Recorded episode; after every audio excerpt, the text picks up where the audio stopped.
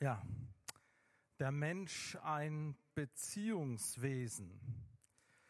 Ich habe gedacht, wenn man über die Frage der Beziehungsweise, des beziehungsweise Lebens nachdenkt, dann muss man immer wieder auch dort anfangen, was ist der Mensch eigentlich?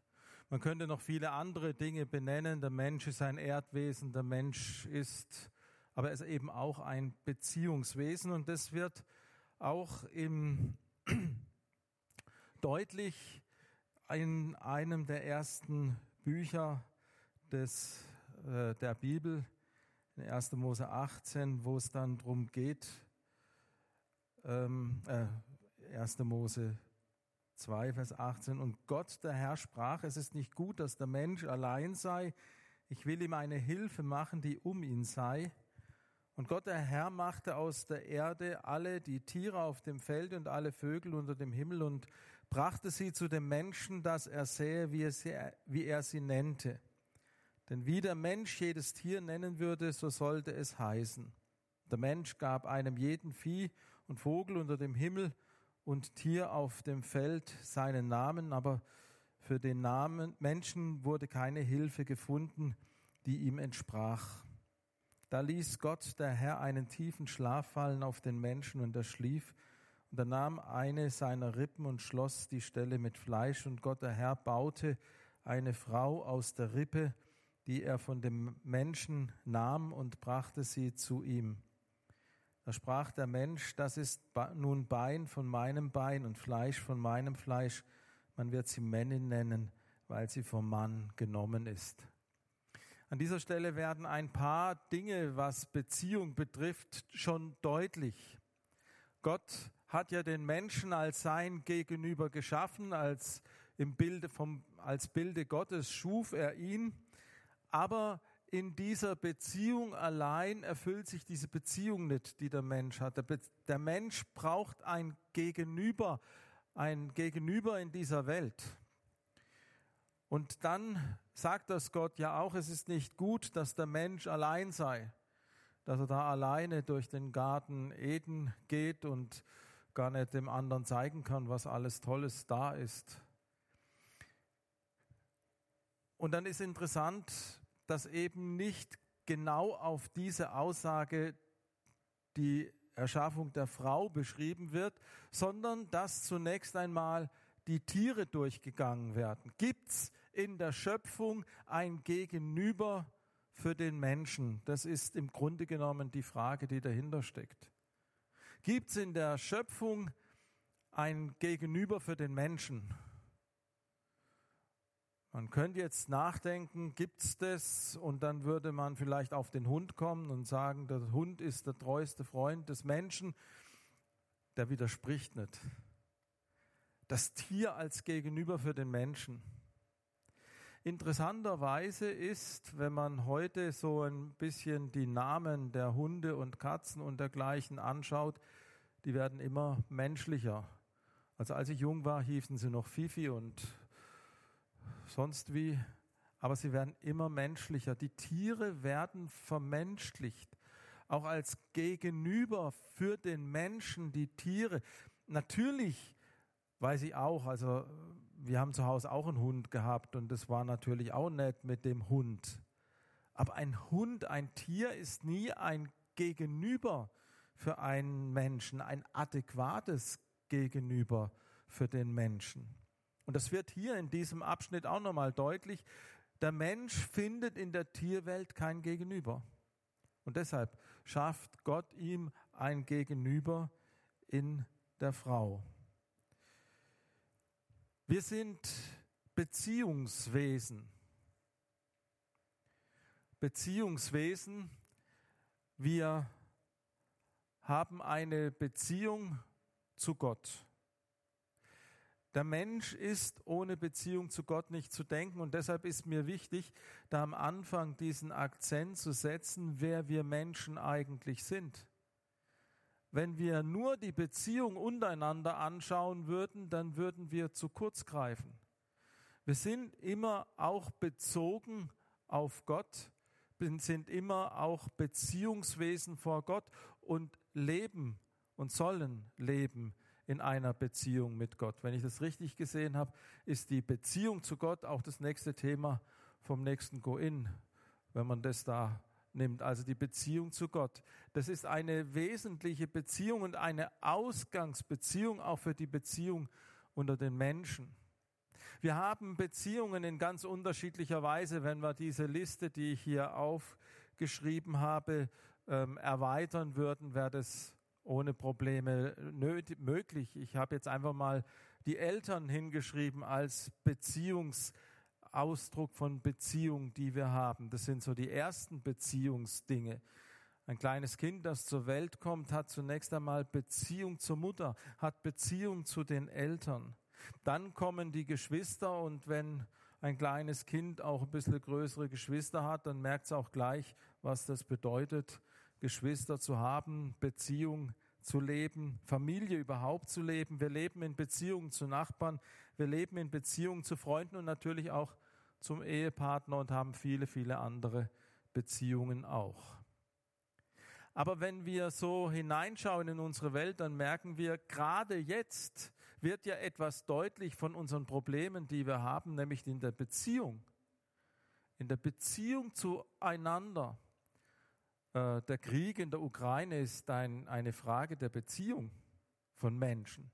Wie, wie nehme ich mich wahr? Wie nimmt sich der andere wahr?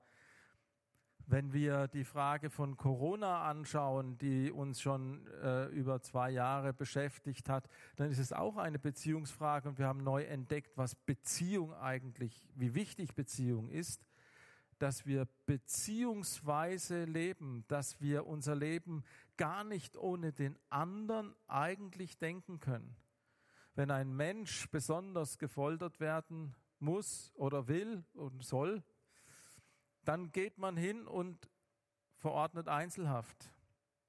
Ich weiß nicht, wer die Schachnovelle schon einmal gelesen hat, da kommt es in einer wunderbaren Weise vor, was da in einem Menschen vor sich geht.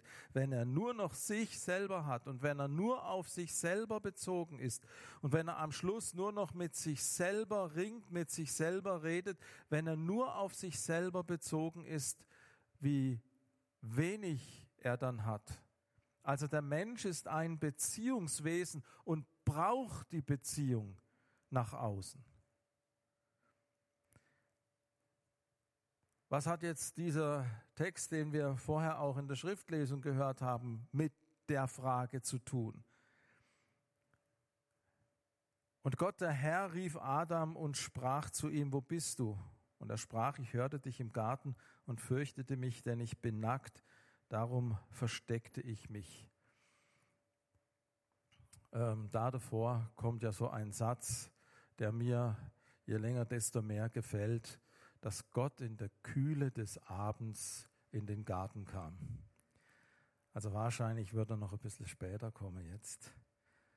Und er ist dann mit dem Menschen im Garten Eden rumgelaufen. Und ich stelle mir das immer so vor, dass wenn Gott in den Garten kam, in der Kühle des Abends, dann hat sich der Mensch zu Gott gesetzt oder zu Gott gestellt und gesagt, du, ich wollte dir noch zeigen, da habe ich was angelegt oder da habe ich was gemacht da ist Beziehung gewesen.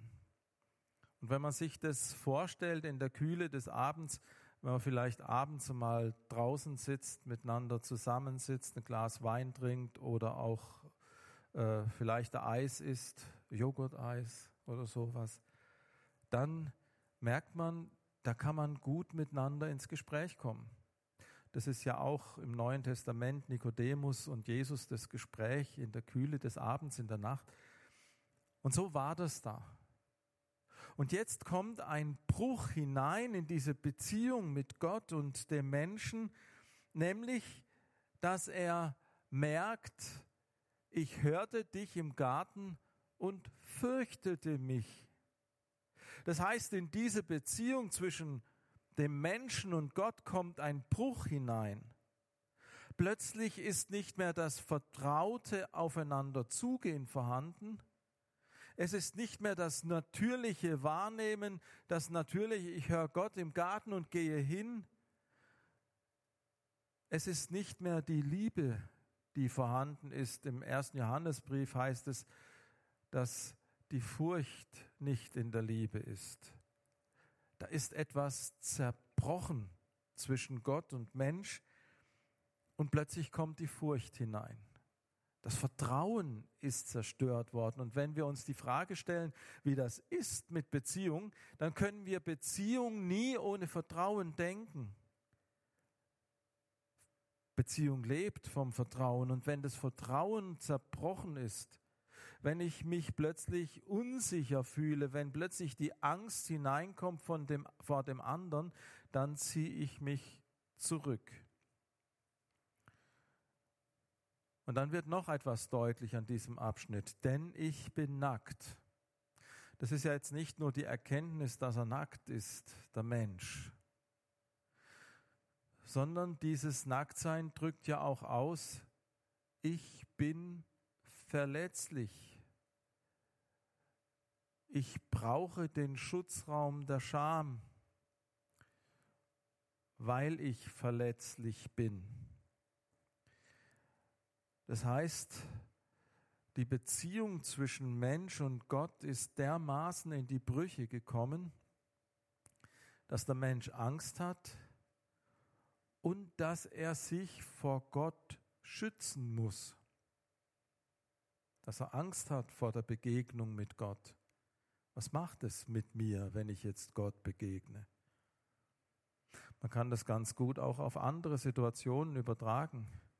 Wie ist das, wenn irgendwo so der Bruch hineinkommt zwischen Menschen, wenn irgendwo in diese Beziehung zwischen Eltern und Kindern etwas kommt? Da stellt ein Kind etwas an und was passiert? Es zieht sich zurück. Nur die Begegnung nicht haben mit dem Vater oder der Mutter. Man zieht sich zurück. Wenn irgendwie in der Nachbarschaft der Gnatsch ausbricht, man zieht sich zurück. Und das ist das große Problem, das da ist. Ich bin verletzlich. Der Mensch ist sich des anderen und Gottes nicht mehr sicher und kann doch ohne das Gegenüber nicht leben. Ich bin mich der Beziehung zu Gott nicht mehr sicher. Und weil ich mich der Beziehung zu Gott nicht mehr sicher bin, hat das Auswirkungen auch auf das Miteinander der Menschen untereinander. Nach dem Sündenfall kommt sofort dieses, dieses äh, Ereignis zwischen Kain und Abel. Kain und Abel, zwei Brüder, die sich ja eigentlich verstehen müssten, aber ein Blick in so manche Familien macht deutlich, wie schnell auch in Familien der Bruch hineinkommt, dass nicht mehr in Beziehung leben können. Wenn man mit dem Bruder oder der Schwester, der leiblichen Schwester, dem leiblichen Bruder nichts mehr zu tun haben kann, weil irgendetwas dazwischen einem steht, dann hat es auch zu tun mit einer Beziehung zwischen Gott und mir. Ich kann mir die Beziehung untereinander nicht vorstellen ohne die Beziehung zu Gott. Aber wenn hier ein Bruch hineinkommt, dann hat es auch etwas zu tun mit der Beziehung zu Gott. Und das kommt eben aus dem Bruch mit der Beziehung zu Gott. Kain und Abel, plötzlich verstehen die sich nicht mehr, plötzlich kommt es zu einem Machtgerangel, wer steht vorne dran, wer ist der Bessere, wessen Opfer wird angenommen, wessen Opfer nicht und weshalb.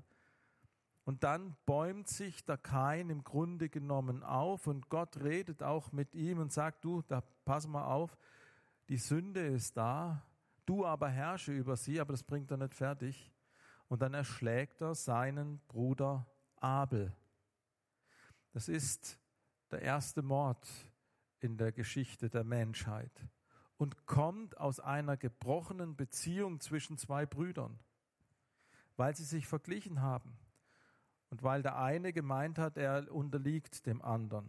Wir finden das dann auch beim Turmbau zu Babel, da verwirrt dann Gott die Sprachen, auch die Sprache wieder ein, ein Instrument der Beziehung, wenn ich, wie ich mit anderen in Beziehung treten kann. Und dann auch Lamech, der eine Beziehung ganz schwierig macht, wenn er sagt, und Lamech sprach zu seinen Frauen Ada und Silla, hört meine Rede, ihr Frauen Lamechs, merkt auf, was ich sage, Einen Mann erschlug ich für meine Wunde und einen Jüngling für meine Beule.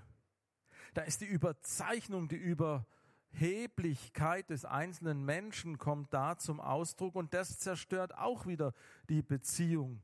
Wenn einer mehr von sich denkt und dann in dieser Größenordnung, wie es hier bei Lamech geschieht, wenn mir einer irgendwie was tut, dann reagiere ich aber gnadenlos zurück und zwar mehr als nur eine, äh, ein Auge um ein Auge willen, sondern viel, viel mehr. Da ist mein Stolz angekratzt. Dagegen gehe ich voll und ganz an. Und das ist das Problem unserer Beziehungen, dass wir diese Dimension einfach auch mit hineinnehmen, dass wir wissen, Beziehungen leben auch von der Beziehung zu Gott. Nun kann man natürlich auch nicht sagen, äh, Menschen, die an Gott glauben, die an Jesus Christus glauben, da funktionieren die Beziehungen super und bei den anderen funktioniert es eben nicht. Diesen Rückschluss kann man nicht herstellen. Und trotzdem, wenn man die Beziehung zu Gott lebt, wenn man sich immer wieder klar macht, was das bedeutet, dass er mir in Liebe begegnet, dann wird sich das auch auf die Beziehung zu den Mitmenschen auswirken. Denken Sie beispielsweise an Zachäus, der auf einen Baum steigt, weil er Jesus nicht sehen kann, weil die anderen die, die Schultern breit gemacht haben, dass der kleine Zöllner da nicht durchschauen kann. Der Zöllner, der sie vorher immer wieder fertig gemacht hat am Zoll, der da seine Macht ausgeübt hat was die Begegnung mit Jesus bei ihm auslöst, ist, weil hier einer eine Beziehung zu ihm aufbaut und plötzlich verändert sich etwas im Leben des Zachäus, weil er merkt, ich bin geliebt. Also diese Beziehung zu Gott, wenn ich merke, dass ich von Gott geliebt bin, dann gehe ich anders mit meinem Mitmenschen um. Wenn ich aber in keiner Beziehung mit Gott lebe, wird sich das auch auf die auf meinen Umgang mit meinen Mitmenschen auswirken. Und das Ganze wird deut zeigt sich auch, Gott hört nie auf, die Beziehung aufzugreifen, den Gesprächsfaden aufzugreifen. Wir haben das in den Liedern, die wir vorher gesungen haben, an einigen Stellen auch, äh, wurde das deutlich. Gott hört nicht auf, die Beziehung mit uns zu leben.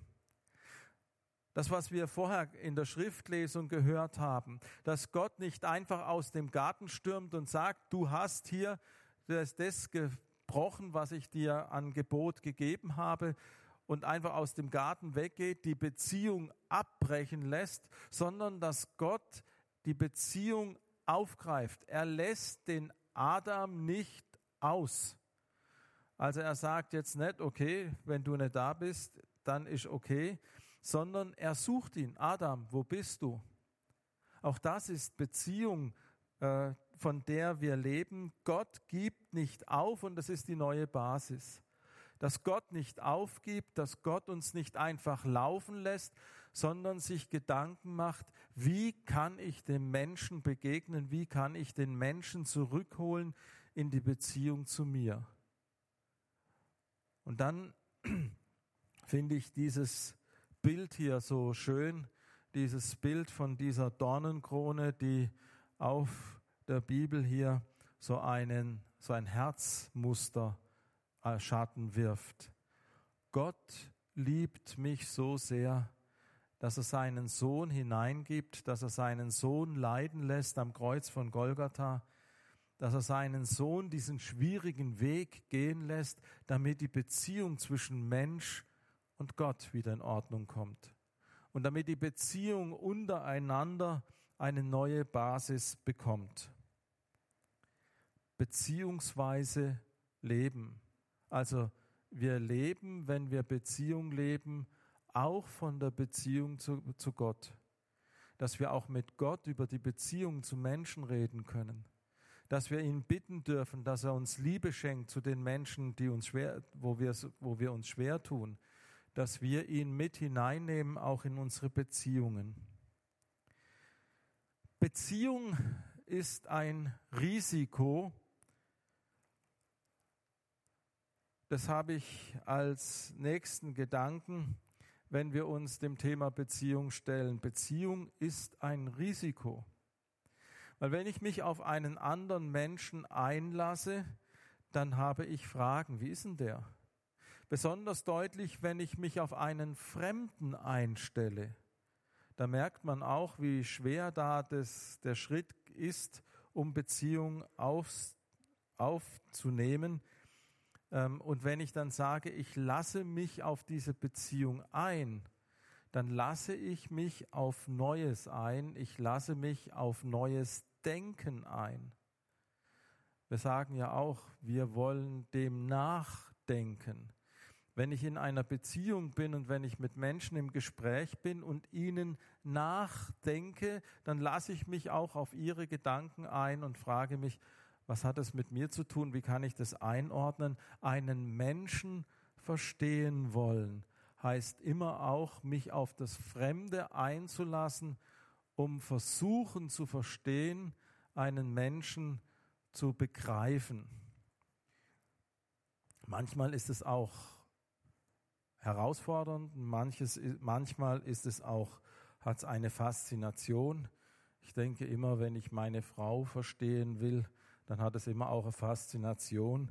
Ich weiß nicht, ob die Fragezeichen dann immer so weggehen, wenn man dem Fremden nachdenkt, wenn man so in der Kommunikation miteinander ist, ist immer eine Herausforderung, auch das andere, das, den anderen Gedanken bei mir aufzugreifen und zu sagen, ich stelle mich diesem anderen Gedanken und frage mich, ob ich von dieser Seite auch Dinge beleuchten kann. Also eine Beziehung aufzugreifen, aufzubauen, ist immer ein Risiko.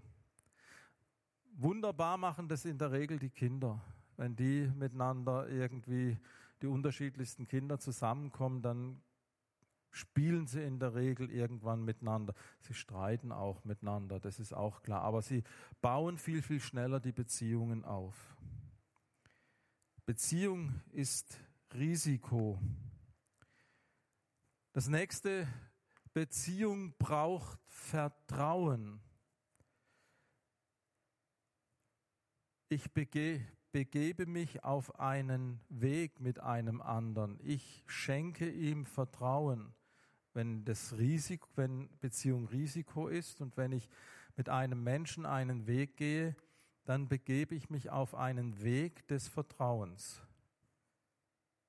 Als ich hier angefangen habe in Schopfloch, da ging es auch um einen Vertrauensvorschuss wenn man Menschen nicht kennt, wenn man mit ihnen unterwegs sein will.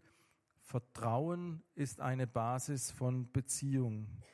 Und wenn ich diesen Weg des Vertrauens gehe, dann geht es auch darum, dass ich Unsicherheiten zum Ausdruck bringe, wenn ich mir des anderen nicht sicher bin. Wie verstehst du das? Wie, wieso reagierst du so oder dergleichen? Beziehung braucht Vertrauen und Vertrauen braucht wiederum die Kommunikation. Beziehung braucht aber auch Wahrhaftigkeit. Sie braucht die Ehrlichkeit. Es gibt Familien, da gibt es so Geheimnisse. Und diese Geheimnisse verhindern echte Beziehung auch Beziehung, die dann von außen an diese Familien herangetragen wird, weil irgendetwas ist, was nicht ganz offen ausgesprochen ist. Beziehung braucht Wahrhaftigkeit. Es nutzt nichts, irgendwelche Dinge, wo man spürt, da gibt es irgendwas, einfach unter den Teppich zu kehren.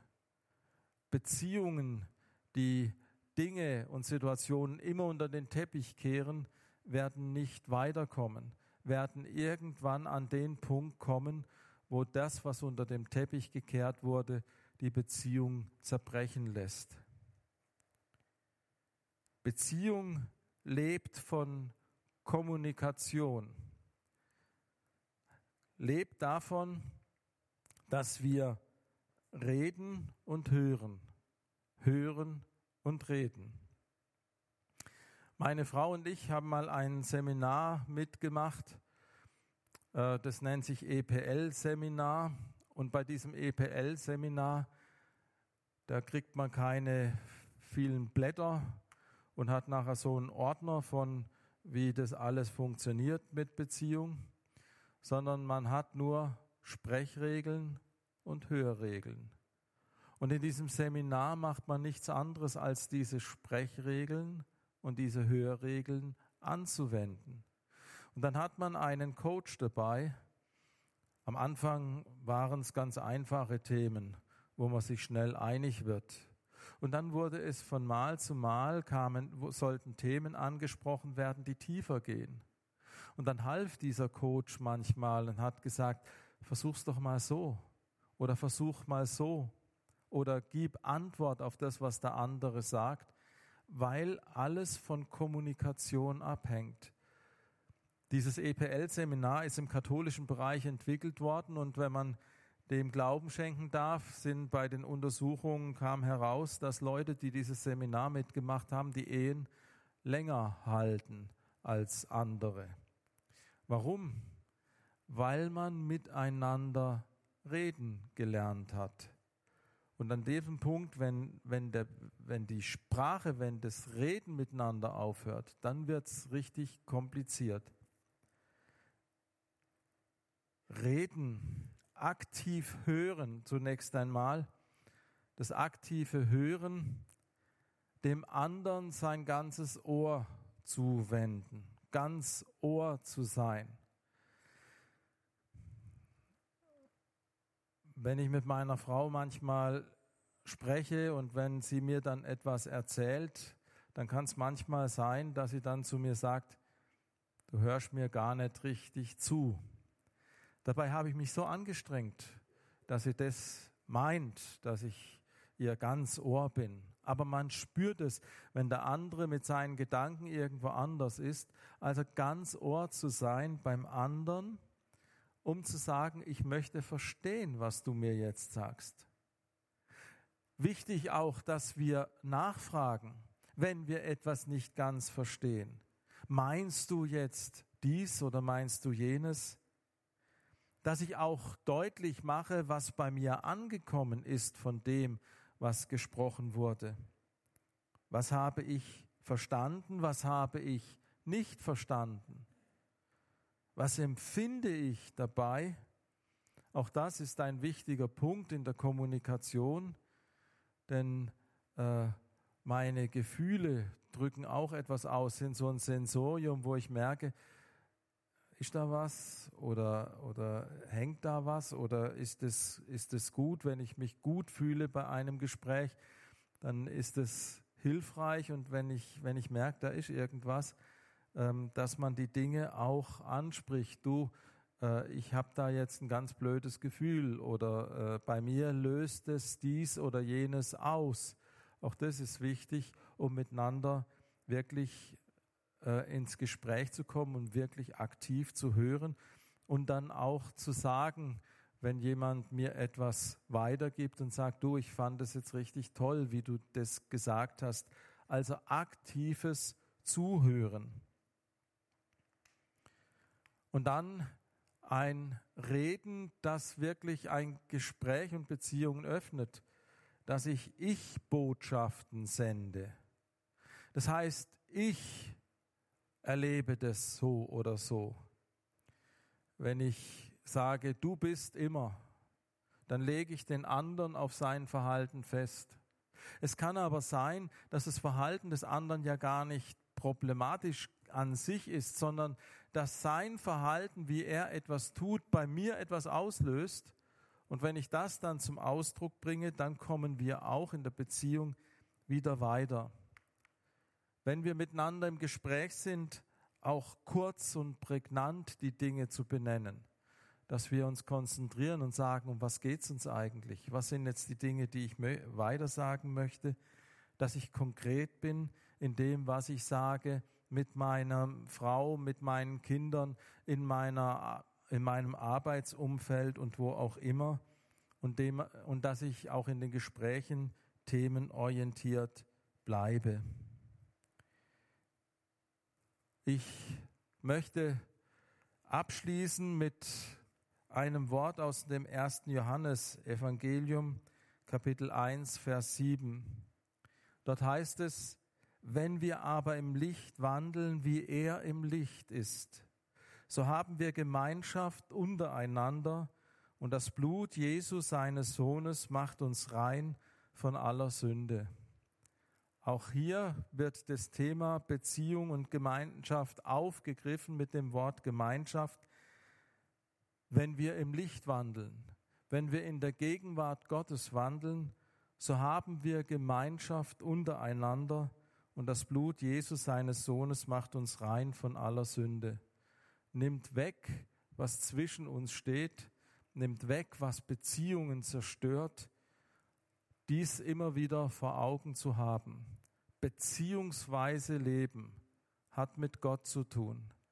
Beziehungsweise zu leben hat mit Gespräch zu tun, hat damit zu tun, sich auf Beziehung überhaupt einzulassen beziehungsweise zu leben, hat damit zu tun, dass ich mich auf, vom anderen her auf neue Wege auch einlasse und das weitet dann auch meinen Horizont.